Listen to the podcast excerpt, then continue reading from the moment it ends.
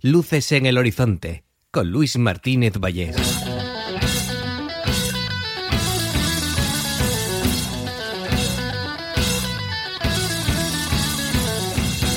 Cuando suena música de este estilo uno no puede evitar el enrucharse a tope, el poner el ruchómetro a 50.414. Lo mismo que ocurre cuando visitan los micrófonos de luces en el horizonte, amigos, amigas, gente con la que tengo un aprecio especial, gente con la que tengo un cariño brutal. Y si encima comparto con ellos eh, que les gusta el rock, me caguen. Y aquí con la voz del gran Ronnie James Dio presento con orgullo y bueno y satisfacción, como diría el monarca, ex monarca, a mi querida amiga Esther. ¿Qué pasa, Esther? Bienvenida. ¿Qué pasa, Luis? ¿Qué tal? ¿Cómo están esos luceros? Muchas gracias por invitarme un ratito aquí a, charlar contigo. Y nada, expectante para ver qué sale de todo esto. Te toca charlar y, y cascar con alguien que no casca apenas nada. Pero tú y yo nos llevamos bien en ese tema, ¿eh?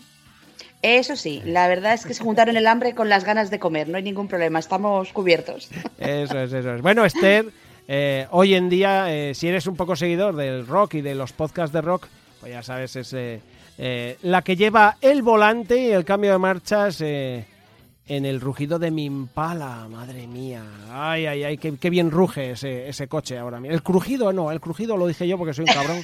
El rugido, el rugido de mi impala, pero qué bien va este coche, todavía está finito, finito, Esther. Acaba de pasar la ITV ahora mismo y estábamos para entrar a vivir. Está precioso. Yo, vamos, tiene un rugido, pero un rugido que, vamos, el que lo escuche dirá, ¿qué rugido tiene? Pues sí, qué buen rugido, ¿verdad? ¿Cuántos años ya? ¿Siete?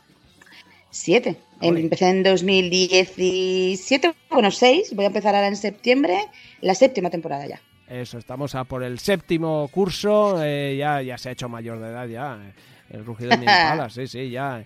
Ya enseguida se, vamos, se le van a salir, se le van a caer los dientes de leche. No, ya se han caído, ya se han caído. Que, ojo, es que siete años, Esther, madre mía. Qué, qué cosa, cómo pasa el tiempo demasiado rápido, ¿eh?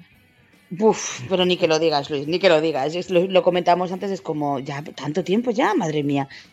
Yo no me he dado ni cuenta. O sea, se me pasa en un suspiro. Es tremendo, sí. Yo a veces, el otro día me dio por pensar, eh, precisamente con esto, ¿no? Con, con, el tema de luces en el horizonte y tal. Me estaba acordando, no sé qué, conversación o qué leí, que pues el, día que fui a, a, pues allí a la primera emisora, a Track FM, un poco a presentar el proyecto tal. Y digo, joder, que tenía 11 años menos tú. Ya ves. Claro, si el programa tiene 11 años, yo tenía 11 años menos. Pero bueno, que tengo más años que, que, la barba de Neptuno, que esto no puede ser. Sí, señor, sí, señor. Y pues si tú llevas 11 años y yo creo que empecé a escucharte hace, eh, pues por ahí rondaría la cosa, un poco antes. Yo, antes no, no antes de que 11 años, evidentemente, porque sería un poco extraño que empezara a escucharte antes de que empezaras. Eh, pero si va a hacer mi hijo mayor. Primeritas, primeritas, ¿eh? Pues mira, va a hacer mi hijo mayor 10 años y te escuchaba antes de estar embarazada, o sea que con eso te lo digo. Sí, sí, no, pues entonces está claro. yo me acuerdo que además cuando hicimos aquella temporada que hice la pequeña sección que duró un poco, eh, la del Rincón de Lucero, fuiste una de las que vi. Sí. Sí, sí, sí, joder, me acuerdo, madre mía. Sí, sí, pues eso sería, eh, pues yo creo que sería eso, quinta o sexta temporada, como, no, yo creo que era quinta, o sea, que es que hace mucho ya de aquello, porque todavía hacía secciones en Luces en el Horizonte, que ya las quité hace bastante, porque, porque era asfixiante ya, vamos, y, aún así, y de quitar secciones y hago nuevos podcasts con asesinos y con... Claro que sí. Claro. pues me quito de Málaga y me meto en Malagón, pues como debe ser, Luis, es que así funciona la vida. Así es, así estamos. Los que estamos zumbados como Esther y como yo, pues, pues, pues lo que hay, lo que hay. Esther recién venida del concierto de Def Leppard y de Molly Crew, pero bueno. Oh yeah, sí señor. Pero ¿sabes qué es lo mejor, Luis? Que es que estuvimos en el mismo concierto, FJ y yo, y no nos vimos. A mí ¿Eh? me pareció verle. Cuidado. Se lo dije en Facebook, digo, la cosa es que vi a un tipo mm, sospechosamente igual a ti yendo a los aseos de las gradas, pero dije, no puede ser, no puede ser, no puede ser. Y él me dijo, pues puede ser, digo, vaya por... Vaya, digo, yo le pego una bota ahí. Claro, es que también en ese concierto decir, he visto a uno de melenas y tal, pero vamos a ver un momento, para. Eso como decía en San Fermín, ¿ibas vestido blanco? Claro, sí.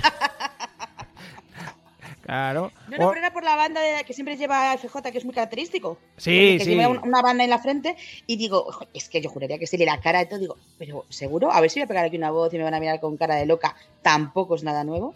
pero digo, me quedé con las cosillas y cuando ya publicó él en, Facebook dije, pues va a ser que sí que era. Sí, sí, ahí estabais, ahí estaba. Qué grande, son de los dos grupos que más me gustan a mí, o sea, me encantan los dos.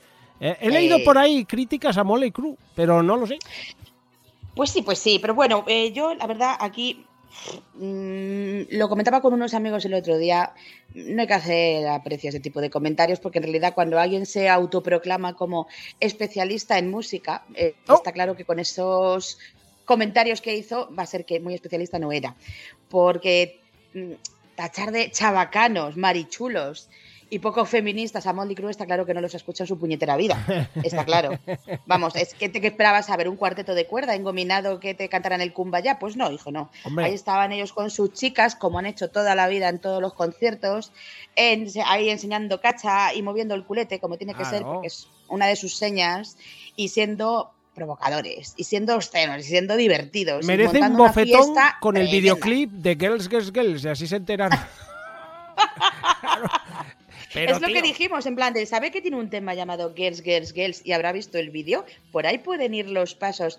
Pero claro, es que en estos tiempos que te pires. O sea, que ni tiempos ni tiempas. Es su canción. ¿Te crees que la van a cambiar por eh, que estemos en otros tiempos? Sobre todo porque estés tú agilipollado perdido, claro. Eh, Ay, Dios mío, cuánta tontería. Y, yo decir que cuando vi el vídeo de Girls, Girls, Girls, que tendría yo 12, 13 años, me dieron vuelta a los ojos y todo, o sea que bien, me pareció un vídeo muy bueno, me encanta la canción. Me lo dieron a mí, me la dieron a mí, Luis. Además, que es que no era solo por las chicas que salían, que estaban muy bien, sino por, joder, por lo que ellos iban con las motos, con no sé qué. Daba... Por la energía que, echan. dice, pero qué chulería tienen. dices, hostia, la seguridad en ti mismo, en todo. Y de, oye, cómo mola, ¿no?